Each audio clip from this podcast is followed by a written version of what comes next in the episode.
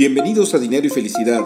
Tu servidor Alberto Tobar te invita a reflexionar sobre el coaching de vida y las finanzas personales, con el único fin de que te sea útil para alcanzar tus objetivos y sueños. Sígueme en tu plataforma favorita de podcast, mándame tus comentarios y dudas. Me puedes encontrar en redes sociales con mi nombre Alberto Tobar Castro. Comenzamos. Hola, pues nuevamente en este podcast de Dinero y Felicidad y hoy, pues de nuevo tenemos la presencia de Cintia Ovalle, quien es consultora de pensiones con más de 22 años de experiencia en el sector, en, este sector. El, año pasado tuvimos el privilegio de tenerla eh, pues en este podcast y, debo decir que es uno de los episodios más escuchados del podcast. Y, bueno, obviamente, eh, Cintia, pues habrá muchas cosas de qué platicar este, pero en principio, pues agradecerte nuevamente tu, presencia en esta, en esta plataforma. Alberto, te agradezco muchísimo la invitación. Yo encantada, sabes que me apasiona este tema de pensiones y pues espero en esta pequeña entrevista poder contribuir algo positivo para ti y para tu público. Sí, sobre todo para que la gente esté bien informada, Cintia. En la ocasión pasada, nada más para poner en contexto eh, este, a nuestros escuchas, pues eh, en la ocasión pasada platicamos sobre todo, sobre todo de la modalidad 40, que impacta más, obviamente, a quienes se van a jubilar con la ley de 1973. Y, y ahora quisiera yo invitarte que platicáramos sobre eh, pues, los recientes cambios que fueron impulsados por la administración de, López Obrador y que eh, a mí me parece, y que ahorita te escucharé tu opinión, que impactan básicamente a los jóvenes. Por eso es muy importante para todos estos jóvenes que nos están escuchando o para quienes... Eh, pues conocen a jóvenes que están ahorita empezando a trabajar o van a pronto empezar a trabajar para que les pasen la, el tip de, que este, este podcast va a hablar sobre ese tema. ¿Nos podrías platicar, Cintia, cuáles son los principales cambios de esta nueva ley que entiendo que entró en vigor en el 2021, pero que se va a ir dando a lo largo del tiempo? ¿Nos, nos puedes platicar en términos generales y luego si quieres, entramos en particular con algunas cosas? Claro, Alberto. Mira, eh, bueno, como acabas de decir, entró a partir del primero de enero de este año pasado, 2021. Eh, la reforma fue en el 2020, en diciembre, por ahí el 16. Y en resumen, para, para checar estos puntos más importantes para la gente joven, como dices tú, va a ser eh, un punto importante el incremento de las aportaciones patronales. Para mí el incremento de las aportaciones patronales fue lo que más impactó con esta actual reforma de acuerdo a los artículos de la Ley de Seguro Social, las pensiones garantizadas, ¿sí? Las pensiones garantizadas por ahí van a tener un tope de hasta 8.250, 8.300. Ahorita desarrollamos de acuerdo a cuál. La disminución de las comisiones de la FORE, que va a ser totalmente obligatorio y van a estar reguladas por el comité, el gobierno de CONSAR, de acuerdo a estándares internacionales, y ahorita mencionaré los países, ¿no? Y disminución de, de las semanas cotizadas. Esto ayuda a aquellos jóvenes o aquellas personas adultas mayores en un futuro o al día de hoy, porque hoy se empiezan a aplicar las pensiones ley 1997, que alcancen a pensionarse con mínimo 750 semanas y hasta topar a mil, que ahorita me encantaría desarrollártelo, eh, qué es lo que impactará. Entonces, pues bueno, estos cuatro fundamentos y estos cuatro pilares, en mi punto de vista, son lo más importante de la nueva reforma para todos los jóvenes, este, eh, por aquí les voy a dar unos tips. ¿Para qué? Para que generen aportaciones eh, mayores, ¿no? O sea, esto de alguna manera, este, un poquito para poner también en contexto la, la reforma, se había venido dando cierta controversia años atrás, inclusive esto llegó, si tú recuerdas, Cintia, a la OCDE, en el sentido de que eh, pues en México se avecinaba una catástrofe tremenda para todos estos jóvenes que en su momento serán viejos y que, y que no iban a tener el recurso suficiente en sus pensiones para poderse mantener dignamente, ¿no? Y entonces era necesario hacer este cambio y, y, no sea tu juicio, pero creo que lo más importante, obviamente todo es importante, pero lo más relevante es este cambio en las aportaciones que, entiendo que se van del 6.5% hasta el 15% de aportación al salario eh, este, en el 2030. No sé si nos quieras particularmente explicar cómo se da este proceso. Sí, claro. Mira, en el incremento de aportaciones patronales actualmente estamos en el 6.150, eh, tripartito, gobierno, patrón y trabajador. A partir del 2023, próximo año, se va a ir incrementando de forma progresiva hasta llegar al 2030 la aportación patronal, que es la que más impacta. Entonces, la aportación patronal hoy en día solamente es del 4.50 perdón, del 5.150. Entonces, ¿qué significa? Que la aportación patronal irá subiendo hasta el 11.870, Alberto, y en total para sumar un 15. ¿Qué más sube? El, el, gobierno va a hacer una aportación hasta las personas que ganen cuatro UMAS. Mm. Eh, y el patrón en el aspecto de retiro no cambia, el retiro sigue igual al 2%. ¿sí? El, retiro estamos hablando que es de acuerdo a las siglas de RSV. Entonces, aquí qué pasa? El trabajador va a aportar lo mismo, 1.125. El patrón va a subir su aportación hasta el 2030 de acuerdo a aquellas personas que ganen de cuatro UMAS en adelante, va a ser la aportación mayor. ¿Qué significa? Que va a haber aporte mayor de acuerdo a lo que tú estás ganando. Un salario mínimo no va a cambiar, va a quedar en 3.150 este, de arriba de un salario mínimo hasta llegar a cuatro UMAS o hasta siete UMAS va a subir hasta 11.870. Pero el 11.870 lo vamos a ir viendo incrementándose hasta el 2030.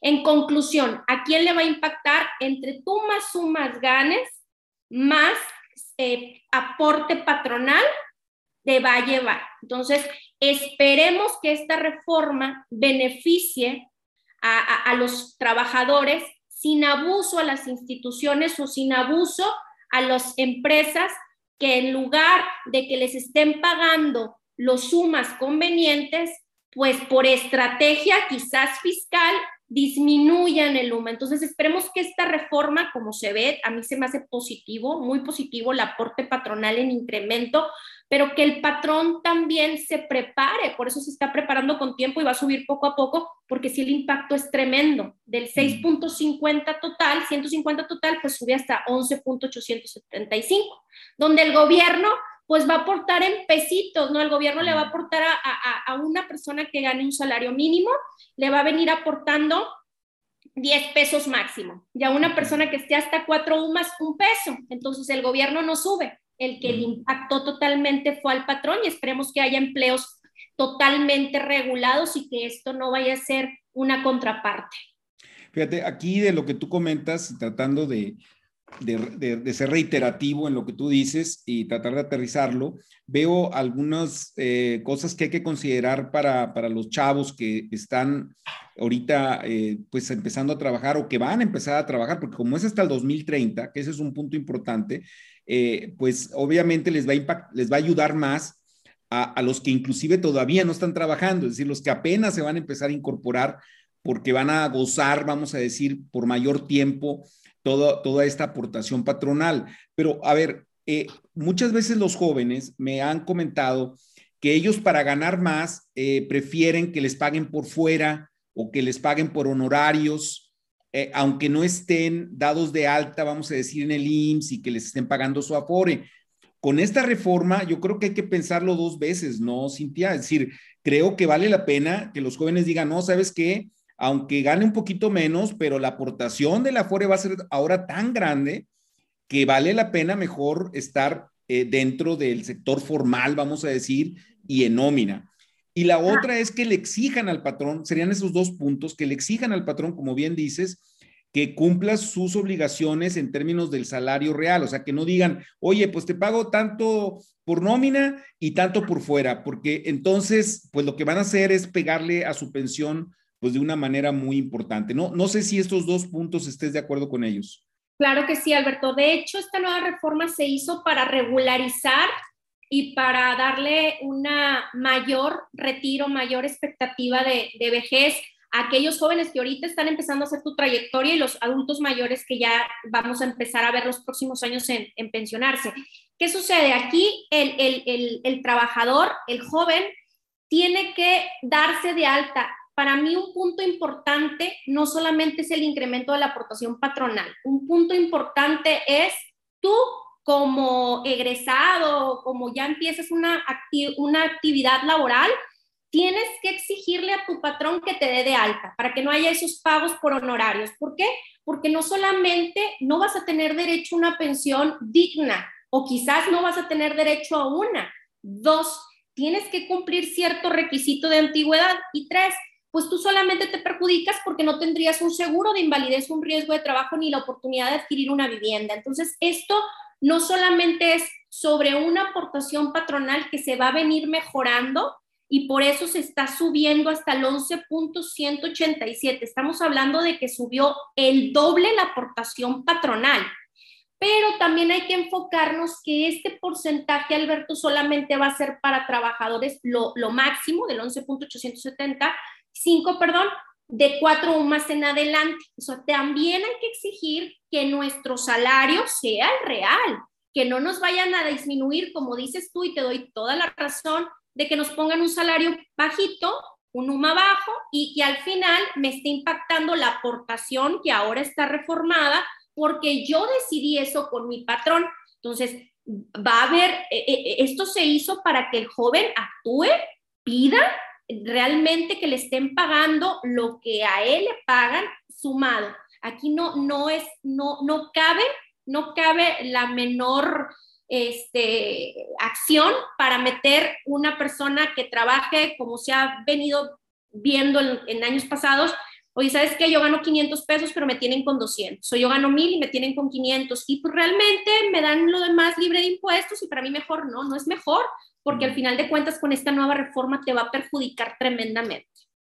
Sí, y, mira, eh, perdón porque voy a ser muy reiterativo y es algo que se ha dicho hasta, la, hasta el cansancio, hasta la saciedad, pero recordarle a los, a los jóvenes que ellos se van a jubilar con lo que, con lo que ahorren en su afore, que a veces se olvida, ¿no? Este, sobre todo por cultura financiera, que piensan que en algún momento el gobierno, entre comillas, el gobierno, los va a, pensionar y eso no es cierto. Es decir, si, si ellos no se preocupan precisamente por cotizar eh, conforme a lo que realmente ganan, los perjudicados pues, van, a ser, van a ser ellos, ¿verdad? Van a ser ellos, parte de la cultura financiera que están obligados a tener.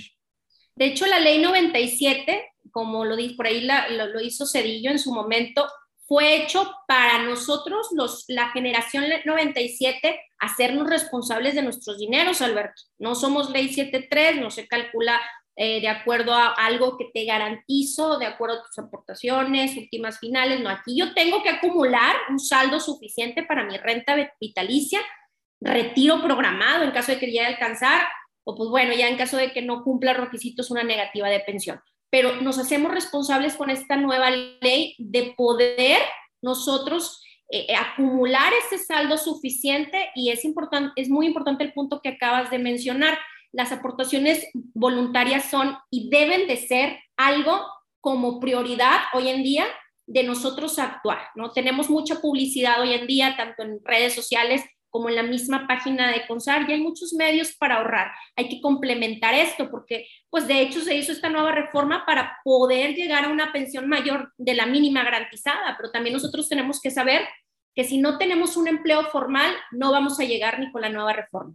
Que si no exigimos un salario justo y un salario correcto y ponemos al patrón de acuerdo a nuestras necesidades y obligaciones de la ley, que nos dé de alta como corresponde, tampoco vamos a llegar. O sea, en nuestra participación está el que esta reforma funcione.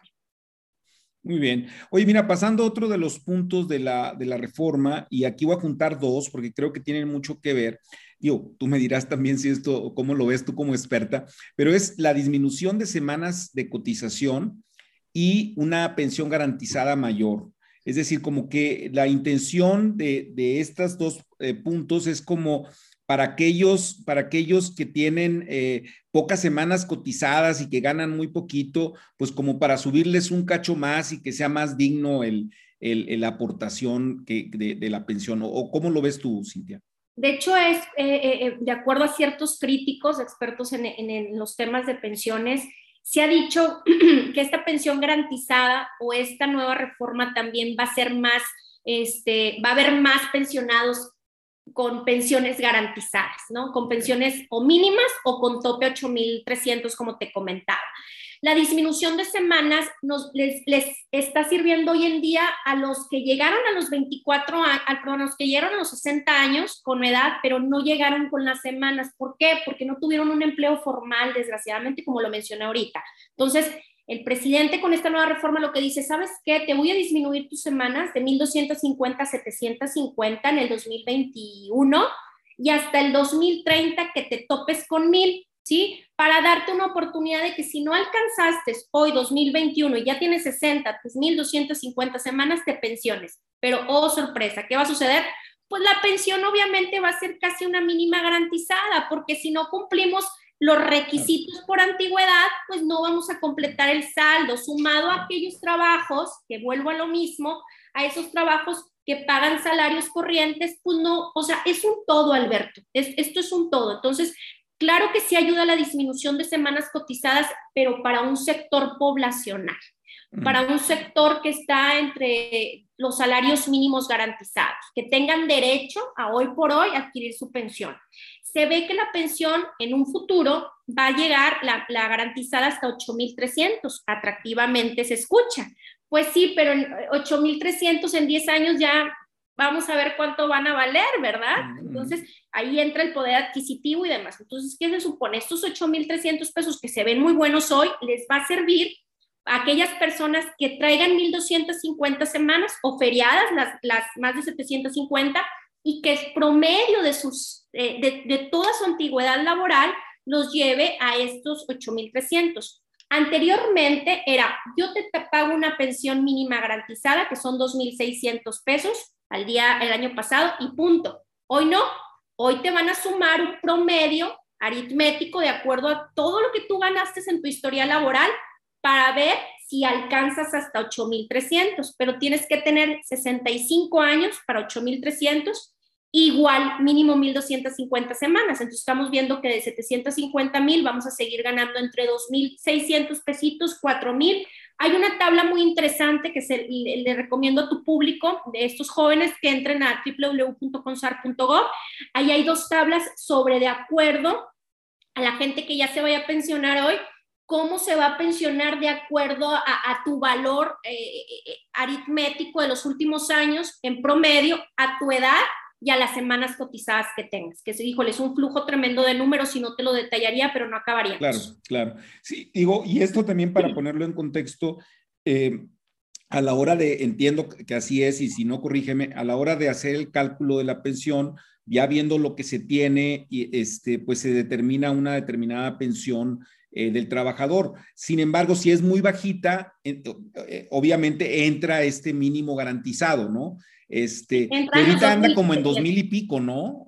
Dos mil seiscientos. Si no alcanzas el gobierno federal, si no alcanzas con tu saldo, realmente una renta vitalicia te la miden de acuerdo a tu saldo. La aseguradora se compromete a darte un contrato, darte una, una pensión, eh, una renta vitalicia, un retiro programado, que es de acuerdo a tu esperanza de vida, o una pensión garantizada. Entonces, ahí las aseguradoras van a ver dónde estás ubicado, te van a dar esa opción tú decides si te quedas con la pensión mínima garantizada o retiras en una sola exhibición tu dinero que se llama negativa, pero ya no tenías, ya no tendrías derecho ni a seguridad social, de salud, ni a una, ni, a, ni pues absolutamente a nada, ¿no? Te quedas sin pensión y sin nada. Entonces, pues bueno, hay que valorar que muchas, muchísimas veces vemos ahí 200 mil, 100 mil pesos y decimos, pues me los llevo. Pues sí, pero esto te va a dar una, una renta vitalicia, aunque sea mínima, pero también un servicio médico, ¿no? Claro, claro, claro. Oye, y en, el caso de la reducción de las comisiones de las AFORES, ¿en qué, ¿en qué nos ayuda? Ha habido controversia también, ¿verdad? Porque las AFORES hablan pues de que la eficiencia y que si bajan las comisiones, que si se van a salir del mercado. ¿Tú qué opinas, Cintia?